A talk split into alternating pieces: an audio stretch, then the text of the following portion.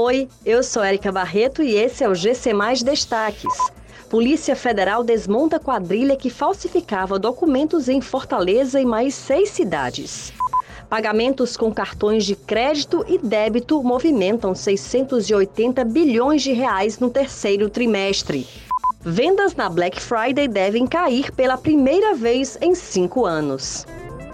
Uma operação da Polícia Federal desmontou uma quadrilha especializada na falsificação de documentos. A ofensiva ocorreu em Fortaleza e mais seis cidades. Curitiba, Belo Horizonte, Teresina, Boa Esperança no Espírito Santo, São Caetano do Sul e São José dos Campos em São Paulo.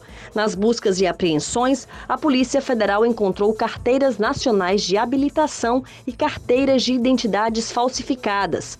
Com a quadrilha foram apreendidos 11 modelos de documentos utilizados para falsificação de RGs e CPFs pelos criminosos. Três pessoas foram presas. As compras feitas com cartões de crédito, débito e pré-pagos cresceram 35% no terceiro trimestre deste ano, na comparação com o mesmo período do ano passado. O volume movimentado passou de 687 bilhões de reais nos meses de julho, agosto e setembro. A forma preferida para pagamentos é pelo crédito, que movimentou mais de 420 bilhões de reais. As vendas da promoção Black Friday devem apresentar neste ano a primeira queda desde 2016, se for descontada a inflação acumulada em 12 meses.